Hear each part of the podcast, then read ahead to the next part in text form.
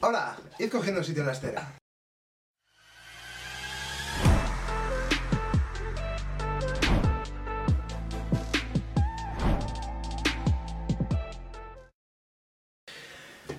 ¿Qué tal?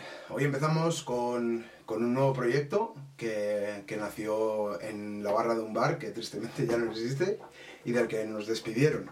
Y para, y para acompañarme a lo largo de esta travesía eh, está a mi izquierda Denis Kerleta, estudiante de antropología y el último partisano sobre la faz de la Tierra. ¿Qué tal, Denis? Pues bien, bien, último partisano del 99.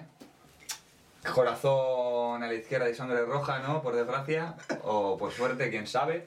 Y aquí, a dar un poco por culo, en las redes y en todos los lados y gritar nuestra inconformidad, ¿no? El último resquicio de la Guerra Fría, esta vez. Efectivamente. traído a YouTube y a Spotify. Eh, nos podéis ver en YouTube y nos podéis escuchar en Spotify, así que ya lo sabéis, chicos. Y aunque no lo parezca, más a mi izquierda aún, aunque sea en lo que al espectro político se refiere, tengo a Aitor Narváez, eh, maleante tiempo completo y estudiante de sociología. ¿Qué tal, Aitor? Cho? Pues muy bien, Fran, porque bueno, estamos aquí ya después de un tiempecito de estar parados, entonces para desengrasar un poquito la cabeza y liberar un poquito nuestras ideas nos viene muy bien, entonces muy contento con este proyecto. Pues sí, porque cabe destacar que este proyecto iba a empezar hace aproximadamente unos seis meses y pues por circunstancias que se han dado en, en nuestras, en nuestras ajetreadas vidas, pues Pero con calma. no ha podido ser hasta ahora, pero como dice mi amigo Denis, pues con calma y buen pie vamos a intentar conseguirlo, ¿no?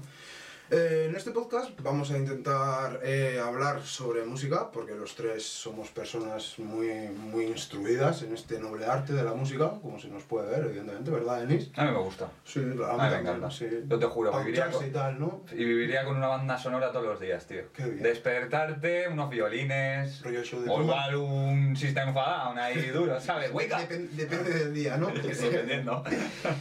Ay, y para terminar con, con la ristra de, de carreras de mierda, pues eh, estoy yo, que soy Fran Ramos y soy estudiante de periodismo. Mm, ¿Cómo? Sí, aunque no parezca, ¿eh? Estudiante, sobre todo estudiante, y luego por otro lado de periodismo, que es el común perfecto, sin duda. Pues nada, chicos, vamos a empezar. Eh, me apetece hablar de tribus urbanas, ¿os parece guay? Me parece un tema muy bueno, Fran. Sí. Sí, tío. Vale, pues venga. Claro, joder. ¿Cuánto carajo hace que no vemos una tribu urbana? ¿A una cuadrilla de heavies, Una tribu urbana y una cuadrilla de heavies. por ejemplo? Efectivamente, yo, como soy del 99, ya lo he dicho, no tengo mucho bagaje ni trayecto en mi vida, pero bueno, por lo que yo sé es que yo ya lo veo todo súper individualizado en el sentido de que, bueno, puedo ver una cuadrilla, pero puedo ver solo a uno que es rockero o a dos como mucho. Pero lo que se dice una tribu, gente que comparte un mismo, una misma religión, vamos a decir, un mismo, un mismo esto de culto, lo veo poco. Poco o nada. Y más concretamente heavies, puncarras, tal, yo creo que ninguno. Raperos, igual hoy en día podemos considerar a los batalleros o a gente que se mata pero con las palabras, no, no físicamente, a priori. no queremos... Es igual antes, ¿no? Pero no, la verdad es que no y, y, pues me da pena un poco. ¿Qué opinas tú? Yo tengo una opinión bastante parecida y bueno, decir que la última cuadrilla que vi de Heavis era la vuestra Es verdad, sí, es verdad. y, y luego también de- de- decir una cosa a Denis que ha dicho que ve bastantes raperos, pero yo veo una diferencia los raperos de antes a los de ahora. Que los raperos de antes eran más raperos que iban al parque y que tenían sus, digamos, un compromiso con ese parque, con ese barrio, tenían un mensaje muy claro. Y hoy en día pues se puede ver cosas, por ejemplo, como Bennett, que es uno de los mejores batalleros de gallos que dice que es rapero de su casa. Entonces yo creo que hay una diferencia, que aunque sigan existiendo ciertas tribus urbanas, ha, ha cambiado un poquito la, la forma de cómo se componen esas tribus, más individualista como tú dices, y esa es un poco mi opinión. Mm, sin embargo, si- seguimos viendo que existen grupos de gente afín que basa su, su amistad en torno a un componente, vamos a llamarlo social de alguna manera. Por ejemplo, ¿por qué vemos cuadrillas de crossfiteros de mierda y ya no vemos a cuadrillas de heavies? O sea, ¿por qué sigue habiendo los, eh, digamos, tótems de los que tú me has hablado antes, Denis? Como puede ser pues una figura de culto, como es en este caso el ser un enfermo del crossfit. La secta de la hostia. ¿Por qué se va? Efectivamente. ¿Por qué, ¿Por qué eso? ¿Por qué hay cuadrillas de crossfiteros y no hay cuadrillas de heavies?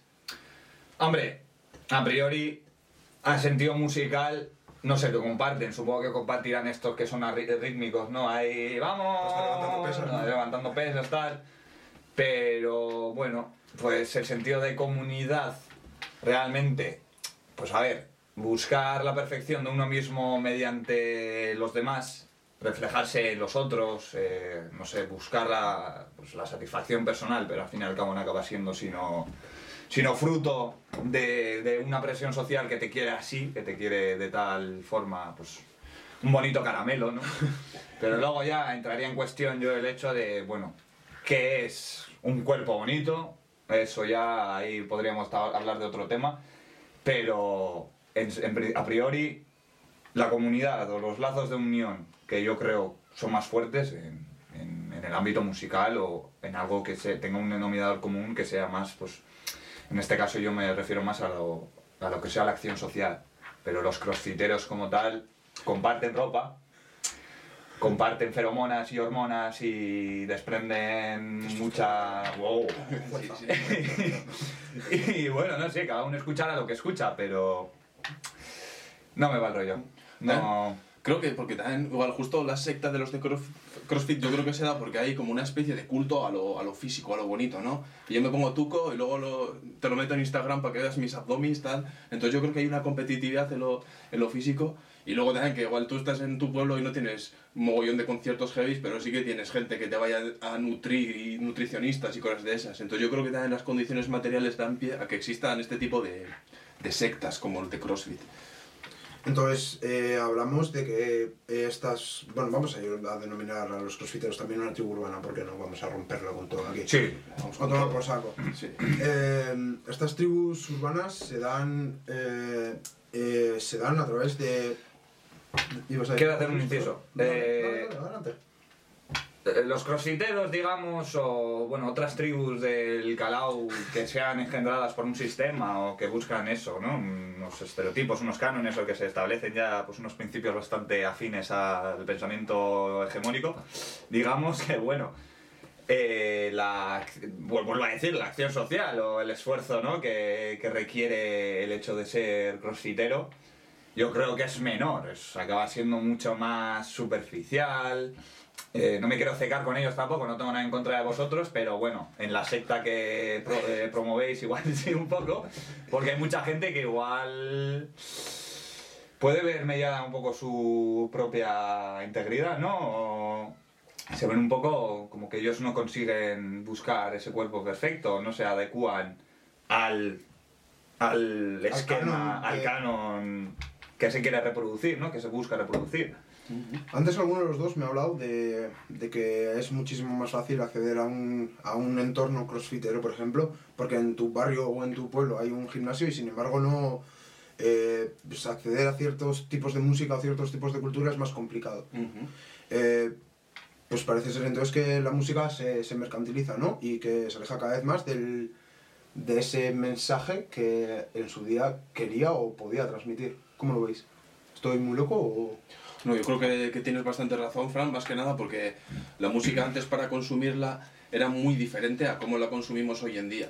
O sea, una música antes tú no tenías toda la variedad que tenías ahora gracias a Internet y a las nuevas tecnologías. Entonces yo creo que eso también te hacía un poco como, no atrincherarte, pero sí sentirte más parte de, eso que tú has estado escuchando desde pequeño, lo que te ha dado tu hermano, esos CDs tan difíciles de conseguirlos. Entonces yo creo que ahí sí que te, te sentías más identificado. Y hoy en día, al tener tanta variedad, que si en Spotify me recomienda no sé qué, que si YouTube top no sé qué de canciones, tal. Entonces yo creo que la gente empieza a escuchar un poco de todo y no se define, no se, no se, no, no, no se precisa en un, en un movimiento cultural exacto. Y es lo que te decía antes de los raperos, que Bennett es rapero de su casa, es decir, todo lo ha mamado en su casa y mira qué bueno se ha hecho. Pero sin embargo no es ese rapero de parque que está todo el día ahí, que si batallas, que si breakdance, que si graffiti. Yo creo que hay una gran diferencia en el consumo de la cultura y cómo modifica la cultura al consumidor y el consumidor luego posteriormente cómo modifica la cultura. Total. Sí, y aparte también, pues teniendo en cuenta una tribu urbana, pues yo suelo hacer mucha referencia a los puncarras, por ejemplo, pues que hacen contracultura, ¿no? O sea, que van en contra de, la hegemonía, ¿no? De, bueno, de la forma conducta que se quiere, ¿no? Y bueno, volviendo un poco a los crossfiteros o otros tipos de tribus urbanas que no hacen nada más que reproducir una cultura que ya viene impuesta, pues sí que a mí me mola más recuperar un poco ese sentimiento, ese, ese símbolo de, de lo que es la contracultura, ¿no? De aquello que es contrastatario, que es eh, eh, protesta, cr- crítica, pero... Digamos que antes, a la hora de consumir cierta música, eh, ya denotaba que por lo menos tenías cierto interés por algunos temas en concreto, o, o que por lo menos te sentías a gusto dentro de la crítica que hacía esa música. Y ahora vemos que realmente la música ha perdido gran parte de ese valor crítico que tenía, pero yo creo sinceramente que es algo que se ha dado recíproco con la propia sociedad como tal. O sea, no es algo que, que la música haya decidido o que el propio negocio haya decidido, pues nada, ahora ya nos olvidamos de este del mensaje y empezamos a hacer una música mucho más comercial. Yo creo que es como una especie de simbiosis negativa que se ha generado entre ambas partes. ¿Vosotros lo veis así o no lo veis así? Bueno, yo completamente lo veo exactamente así, o sea, como, como lo dices. O sea, yo no creo que un productor de música diga, ah, voy a quitar toda la calidad musical y voy a meter estas mierdas. No, no, yo creo que es un poco también lo que exige la sociedad, que, pues, eh, escuchar una, una, una canción que se consuma ese verano y luego ya pasarlo a, a como si fuese una canción vieja, ¿sabes? Que solo ha pasado un verano, que tampoco ha pasado mucho, pero ya ha pasado al trastero para generar nueva, nueva música. Yo creo que es un poco, las canciones funcionan un poco de red de dinero y de fama, que yo paso aquí este verano, la gente echa juerga, escucha la gozadera como se escuchaba hace cinco años, y el siguiente año de repente ya no se, no se vuelve a Nada, escuchar, no algo a nuevo. escuchar. Otra, otra nueva red para que la gente vuelva a sentirse como actual, como mira que estoy en la última tal, pero que es, es un producto, no es, no es un arte como, como se podría considerar en otras épocas. Yo creo que es la conversión de arte a producto. Sí, la verdad que sí, porque encima, joder, aquí nuestra experta en logística, la que nos ha preparado aquí todo el tinglao, Chile. eh, nos, ha dicho, nos ha dicho que, bueno, parece ser que los productos tienen fecha de caducidad, pues parece ser que la música también, ¿no? Y parece ser Es- encima que tres meses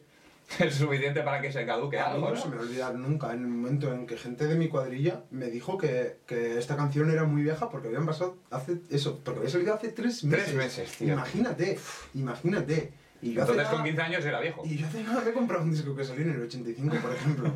o sea, a ver, es que es súper curioso porque esa gente, digamos, que se ha formado en un entorno bastante similar al mío y sin embargo tiene una manera de ver y de consumir esa cultura totalmente diferente. Totalmente diferente. Totalmente diferente. Entonces, eh, yo por lo menos entiendo que de esa manera es totalmente imposible generar una especie de tribu urbana, por así decirlo. Porque se basa en, en lo que hemos dicho antes, en un esfuerzo de, eh, por consumir, comprender y vivir acorde a esa música y a ese movimiento cultural al que tú quieres pertenecer. Ahora, eso simplemente tú escuchas en Spotify eh, pues la última canción del artista de, de moda que esté ahora mismo, eh, de moda, valga la redundancia, Anuela. y en tres meses ha pasado. Y en tres meses ha pasado. O sea, la manera de, de crear esa música es totalmente diferente y en mi opinión es súper triste porque realmente pierde la esencia de lo que es la música. Porque realmente, ¿qué es la música? La música es arte. Pierde esencia en el sentido de que yo, a mi punto de vista, yo cuando veo que hay un artista que yo sigo, cuando veo que sigue realmente, pues, como que quiere simplemente la fama, dinerico, y no veo tanto, pues, el contenido, pues, de, por Exacto. ejemplo, promover lazos de comunidad, eh, unos valores comunes, eh, ya sean valores diferentes a, a, bueno, valores al fin y al cabo, que todos somos humanos, todos somos individuos y sabemos convivir. Pero sí que es cierto que, bueno, lo característico, lo que me mola de las tribus urbanas, si lo hablamos así, es eso, ¿no? O sea, ya no, ya no de que sea un producto sin más, sino que sea el mismo producto, hablando así en bruto, de que sea el mismo producto el que pueda de alguna forma eh, como establecer como una comunión, tío, unas formas de, de- de- de- de- de llevar la vida, joder. Pero es No- que realmente puedes basar un puedes basar una cultura o un entorno social en base a una cultura que promueve el individualismo más extremo. En el de yo voy a ser el más rico, yo me voy a comprar un Lamborghini, voy a vivir en una mansión gigante. Bueno, yo, yo, yo, yo, yo, yo. Realmente, realmente, en otros géneros, históricamente no ha sido así. Hemos visto que hay muchas canciones de punk o de rock que hablan sobre pues, Y gente- y gente que ha sido súper famosa y ha sido más pobre que una rata, ¿sabes? del barrio. Vemos que eso se ha dado y que, y que de alguna manera, en mi opinión, sí que ha servido como eh, caldo de cultivo para generar un entorno social más eh, solidario para con el resto de esa gente. Sin embargo, eso se ha perdido totalmente. Sí, ya la palabra misma de solidaridad no la pronuncia ningún chavalillo. no que yo sepa. Casi- Entre da que cuesta, vergüenza. Eso casi que da hasta vergüenza. tiene su tela para Sí, sí, sí, pronunciarla, es yo me acuerdo cuando me la enseñaron. Es una movida. pero Ya sea mecánica u orgánica, no sé, ahí ya no nos metamos, no me quiero meter en teoría académica Profunda. profunda. Entonces, ¿creéis que, que el individualismo hace que, que no te puedas obligar a una cultura concreta? Yo creo que tiene sus consecuencias. Al final, una persona individual, o sea, individualismo también habría que tomarlo un poco con, con pinzas y tal, pero yo creo que tú, si vas a un gastecho o lo que sea, a escuchar un concierto punk que por lo que sea ese- esa tarde tocan, tú vas ahí, la escuchas, la consumes, pero luego es muy difícil que te quedes ahí, que te quedes en esa cultura, que te sientas parte. Es un poco como que escuchas y luego yo sigo a lo mío, a mis cosas. Que normalmente nuestras cosas son de ser cosas enfocadas al trabajo, a lo laboral, a estudiar, bueno, a ser un, Es- un siervo, básicamente. Es gracioso, tío, porque hablamos de individualismo y sí, se nota, se ve.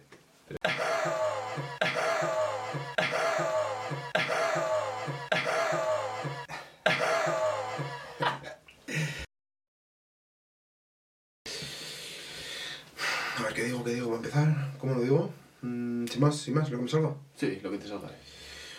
Vale, eh, bueno, pues hemos tenido un pequeño problemita técnico. eh, como es el primer programa, pues espero que nos lo podáis perdonar, porque eh, pues realmente no tenemos ni idea de cómo funciona nada de esto.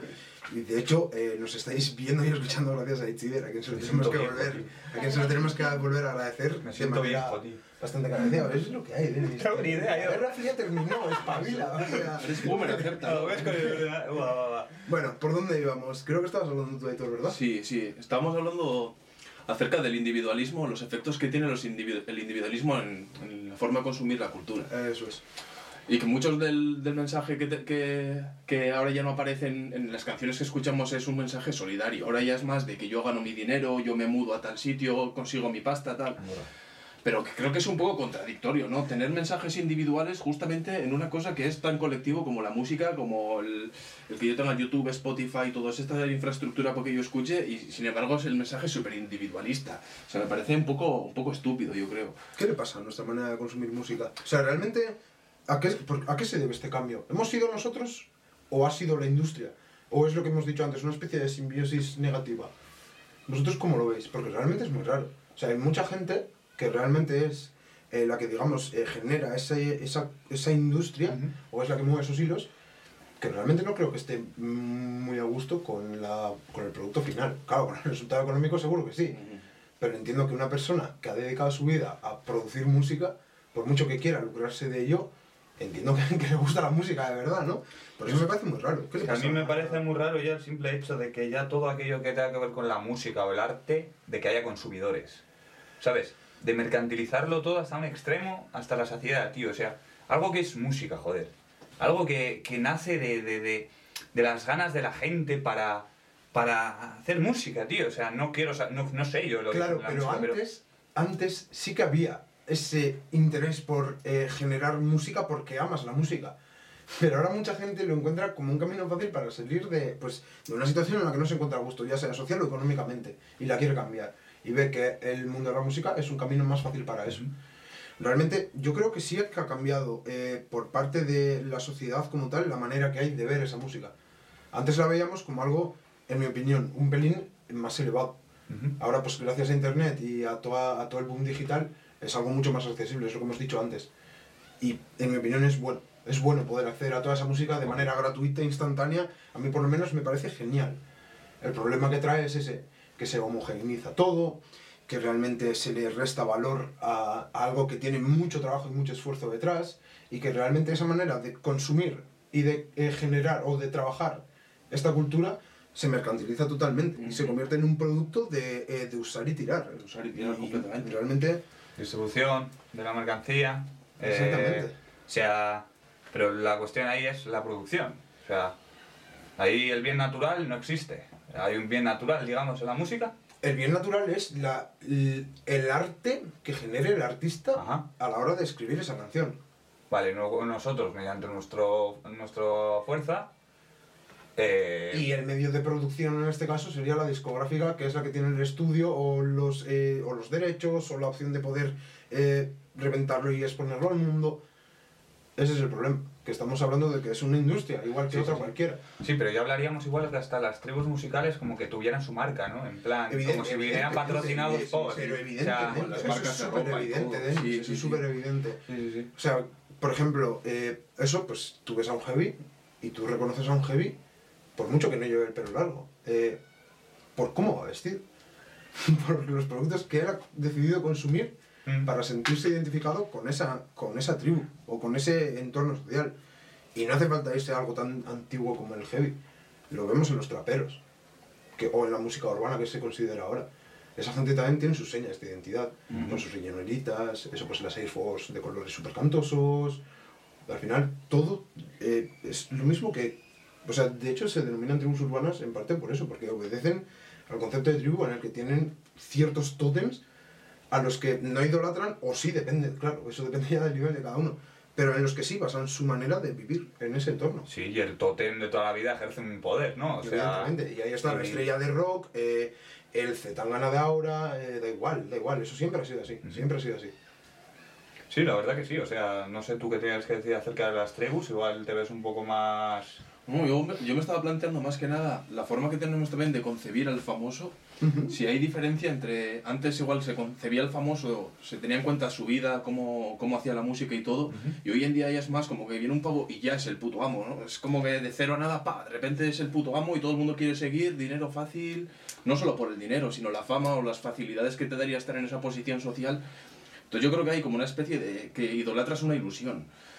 Porque ese Sí. pavo no se ha hecho famoso de un día para otro, porque sí, ha habido decisiones. ¿Hasta qué punto- Hay una maquinaria eh, ¿Hasta qué- detrás de eso. Exacto. ¿Hasta qué punto nuestro, nuestros requisitos para, para valorar algo se han, se, han, se han, di- han- han disminuido en el sentido de que yo prefiero escuchar a alguien que, que- que- que obviamente me tiene que gustar su música, aunque, pero alguien que, que veo que es natural, que es una persona que, con la que tú puedes identificarte en el sentido de que tú puedes hablar con ese artista en cuestión, digamos, ¿no? En plan, pues yo estoy en el concierto de Fito, por ejemplo, y a mí Fito me encanta, me vuelve loco.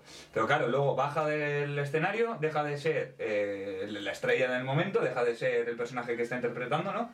Y cuando te das cuenta que es esa persona, entonces me daré cuenta de que es natural, es una persona súper guay, que es una persona agradable, que... O verás que es todo lo contrario, que simplemente se ha dejado manipular por ya sea discográfica o por el dinero para hacer un producto, es decir, en este caso un personaje que la gente lo toma como un tótem, lo toma como... Y ahí volvemos a lo mismo de, de ese valor, ¿no? De que se le da a las cosas, de dónde está ese criterio, dónde, dónde se ha quedado ahora las cosas, de saber apreciar el arte, ¿sabes? O sea, ahora es como os, os he dicho antes el ejemplo, ¿no? Ahora me pillo un cuadro porque me mola y lo tengo en casa todos los días. Pero yo de repente he visto el cuadro y, yo lo compro porque suscita en mí o me recuerda a mí una época turbia que he tenido en mi vida. Y lo pongo en el salón para acordarme de aquello y que lo superé. Y no lo compro como una- un producto más que, que embellece mi casa, ¿sabes?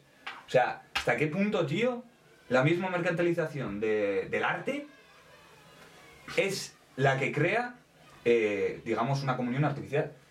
Pero porque tú a ese cuadro le has dado un valor eh, aparte del que de por sí tiene. O sea, el artista le habrá querido dar cierto valor, que será más o menos, pero tú, con tus circunstancias, le has querido dar otro mayor. Por ejemplo, eh, si Narva escucha una canción de cualquier grupo de heavy metal, pues seguramente no le vaya a suscitar lo mismo que me suscita a mí, y al revés. Pues si Narva escucha una canción de Tupac, seguramente se venga súper arriba, y a mí pues me dejará un pelín más indiferente. El producto es el mismo, sin embargo, el valor que le ha querido o le ha dado Narva es totalmente diferente al mío. Entonces, es muy curioso porque con el arte pasa esto. Que no es que sea este boli, vale un euro, y vale un euro, ya está, no hay más. Es el valor que tú le quieras añadir. Porque al final es algo que no es físico, es una idea. Y esa idea al final puede fluir o puede eso representar para ti algo más o menos importante. Entonces, que puede tener más o menos valor. Mm. Entonces yo creo que en parte lo bonito del arte es eso, ese, ese, lo, ese lo que pueda generar.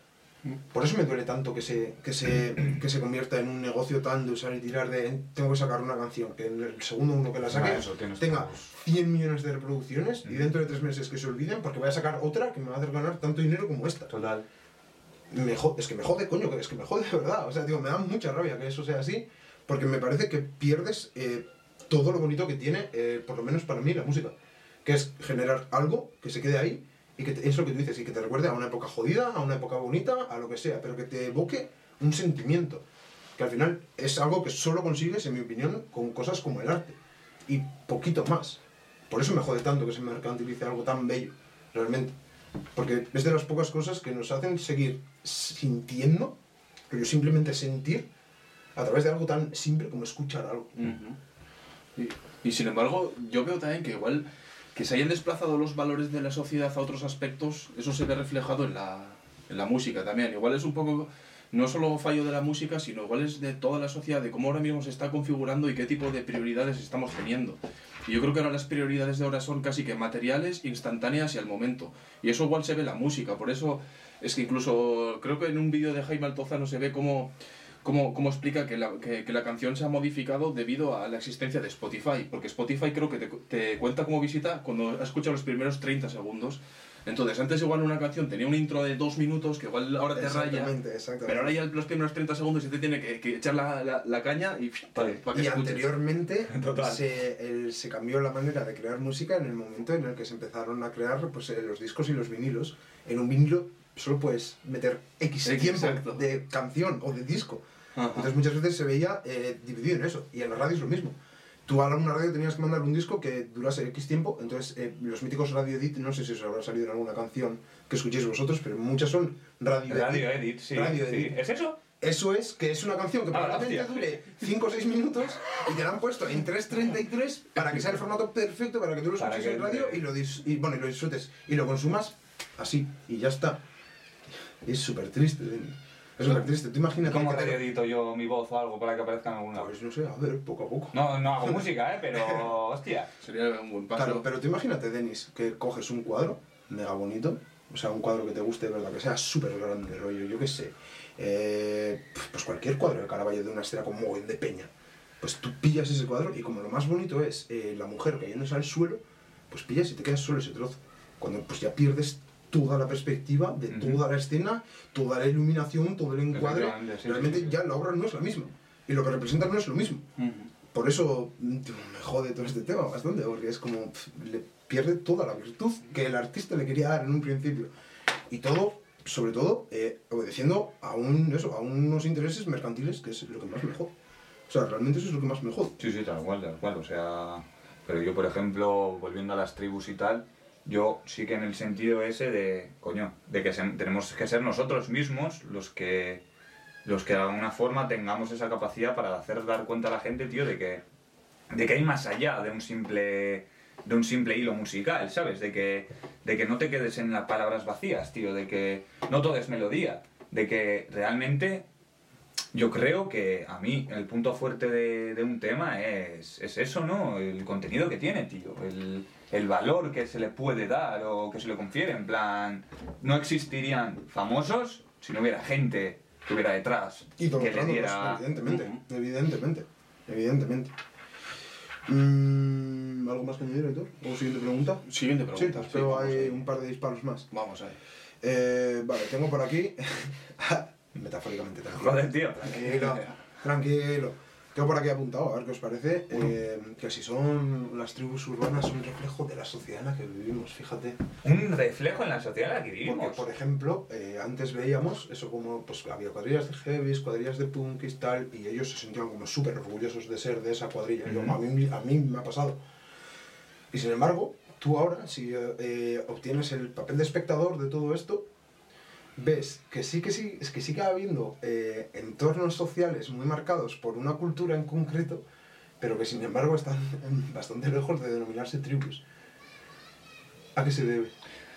Pues a- ¿Individualismo social es igual a individualismo a la hora de consumir un, o ser parte de una cultura? O sea, soy trapero, pero no soy de la cuadrilla de los traperos. O sea, esa es, la pregunta, entre comillas, un poco a lo tonto, digamos. Sí, bueno, no, yo no domino ese rollo, ¿no? El- los traperos y tal, pero sí que desde un punto, a ver, si nace desde uno, pues encontrará gente que también comparta el hecho de que haya nacido de alguien, ¿no? Pero ¿por qué no le sale decir, en plan de, "Ey, somos eh, un grupo a muerte con mis hermanos? En plan, eh, Incluso- No lo sé porque es que no lo he vivido y, o sea, yo puedo imaginármelo, ¿eh? Pero ojalá lo hubiera vivido para saberlo, ¿sabes? Pero no, no me queda, no me, no me, no me gusta quedarme en, en la especulación, no, no sabría decirte. No sé si tú... Yo lo que he visto que incluso, más que el trap voy a hablar del rap porque lo conozco Sí. mejor, no solo que no me sienta grupo, o sea, parte de todo ese grupo, sino que encima hay gente en ese grupo que, que es contraria a mí. Es decir, eh, ese pavo escucha rap, pero no escucha el rap que yo escucho. Por lo tanto, es casi que somos incluso enemigos, aun siendo casi que lo mismo. Casi que lo mismo, realmente sí. Entonces yo creo que los grupos existen porque necesitamos que, que existan los grupos para poder interactuar y que todo exista, pero también el peso de la individualidad ha cogido mogollón de peso, o sea, el, el papel de la individualidad ha cogido mogollón de peso y yo creo que empieza a haber como una especie de contradicción entre lo que es mi grupo y lo que soy yo. Entonces yo creo que es un poco ese choque que hay, ¿no? O sea, Yo de- también diría, ahora que me he puesto ahí un poco, de que sí que es un reflejo de la sociedad en el sentido de que vemos que la sociedad se está fragmentando y se está circularizando y que vemos también que la música se está fragmentando. De que ya, ¿En qué sentido? ¿en qué sentido? Porque- Pues de que haya subcategorías ya dentro de una categoría musical. ¿No crees que es justo al revés? Que se está liquidizando todo. Porque, por ejemplo, ¿no te resulta cada vez más difícil distinguir un género de otro? O sea, ¿qué música hace? ¿Qué música hace, por ejemplo, Lana del Rey?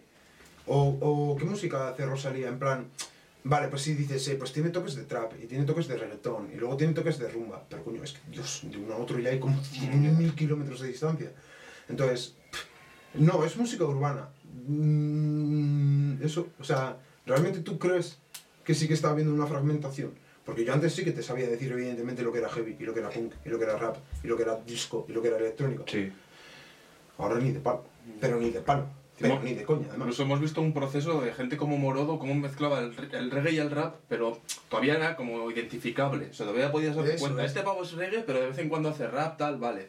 Pero hoy en día ya, o sea, ¿hasta qué punto las etiquetas son necesarias? ¿O es posible etiquetar hoy en día las culturas? ¿Es O sea, posible? eso, ¿se puede seguir considerando una tribu urbana? Realmente en plan, Exacto, es que... a todos los efectos, porque realmente igual ya llega a un punto de la sociedad en el que, en el que no, en el que como tú consumes todo, porque vives eh, sobreinformado, digamos, Ujú, ya no de, de mala manera, sino que tienes, tienes acceso a cualquier cosa, A todo. Pues realmente eso, igual ya no haces el, el esfuerzo de, de leer solo la Metal Hammer y decir, pues mira, la Metal Hammer me venían In Flames y Children of Bodom, y digo, gira, pues voy a escuchar a ver qué dicen. No, porque ahora de eso te metes en Spotify y te sale el Daily Mix, y pues igual te salen 4 o 5 canciones de cosas que te molan. Ujú, Y la siguiente, pues ya es de otro género un poco más raro. ujú. Y dices, oye, ¿por qué no? Y empiezas a escuchar una cosa, empiezas a escuchar la otra, y al final pues acabas eso en un remix mega extraño en el que ya no te puedes considerar parte de una cultura, por mucho que tú fueses y quisieses ser parte de ella. Pero claro, volvemos a lo del principio. Esto es culpa mía, es culpa de cómo está organizado, de la manera en la que yo tengo de llegar a eso, o en la manera en la que me han hecho llegar a mí esto. Ese es el problema. O sea, hay sitio para las tribus urbanas a día de hoy ya en el mundo. Se puede. Siempre y cuando también, sí, bueno, puede haber sitios, sí, pero siempre y cuando también hoy en día, pues hasta el punto de la idealización que se le da a la gente o al grupo en cuestión, ¿no? En plan, pues sí que es cierto que yo veo en la música eso, ¿no? En plan, escucho esta música y la demás es mierda, cuando realmente todo es música, ¿no? En plan, vale, a mí me puede gustar un género menos que otro, pero yo escucho todo tipo de música, a mí me encanta escuchar todo tipo de música. Y soy consciente de que a la gente que le gusta con una en concreto estilo de música, de que tenga sus propias sus propias formas de conducta o que tenga sus valores característicos o cosas características, ¿sabes? Y hasta qué punto es la tribu algo social, obvio, pero hasta qué punto tenemos que tener en cuenta que esta tribu nace porque hay alguien que, que individualmente, digamos, cala en las personas, las cuales se van a juntar. De ahí que entonces haya una tribu y haya una idealización de la persona en cuestión o del grupo en cuestión. Pero de ahí a, a decir eh, que varios tipos de géneros se confluyen en uno, sí que es mucho más difuso, pues como has dicho, se diluye, ¿no? Como, como todo aquello que se diluye en una masa homogénea, pues sí que es cierto que podemos apreciarlo un poco más. Sería gracioso aprovechar eso para que hubiera diferencia en una comunión en el sentido de que se notara de que gente que comparte un, es decir, un grupo, pero que veas que un tercio es diferente, que otro tercio es diferente y que los, el, restante también es diferente, pero que aún así eh, vienen marcados en un marco genérico, ¿no? En plan, Sí. pues yo por ejemplo escucho rap, pero el que escucha rock también es alguien que va a estar conmigo, porque muchos temas de rap y de rock son Pero los que mismos. Formáis parte de eso que antes por lo menos se llamaba underground. Porque estáis ambos dos fuera de, de lo que es, Contracultura, ¿no? En de lo que es la cultura general claro. o ese mainstream. Mm. Entonces, eh, sois diferentes. Ujú. Y, y esa es otra. Eso es ley de vida, ¿no? Siempre nos gusta, en plan, pues es como el soldado que lleva toda su puta vida luchando y de repente llega un día que no tiene, que ha acabado la guerra y ¿qué hace? No puede. O se adapta, Tienes que pero tiene ganas de seguir luchando, ¿no? Es como el esclavo que deja de ser esclavo y ¿qué hago ahora? ¿Sabes? Es a Me están chivando. Tenemos y- que llevamos ya. en el sentido de muchas veces, pues sí que es cierto que igual un puncarra echará de menos un poco, pues, la movida, la, eh, pues como quien diría ahora hoy en día, los malos modales, eh, ¿sabes? Esas conductas que, bueno, no son cívicas, pero que son esenciales para, para definir un- una tribu urbana que encima, cojones, que hemos conocido puncarras, tío, que, que encima son gente, que son personas de bien, son...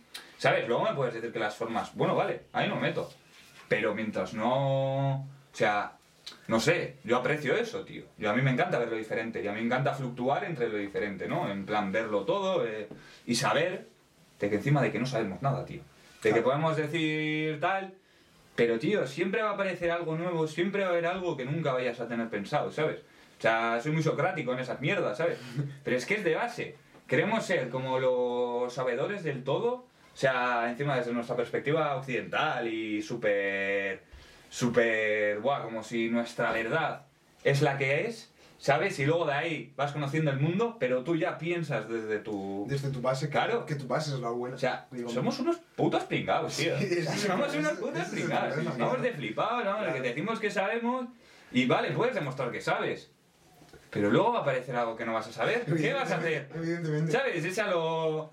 Y, Encima luego no te cuadra, luego intentas coger esa realidad y meterla en la tuya. en la tuya. encima eh, nunca- no tal hay cual, o sea, manera, no hay. Su Occidente. O sea.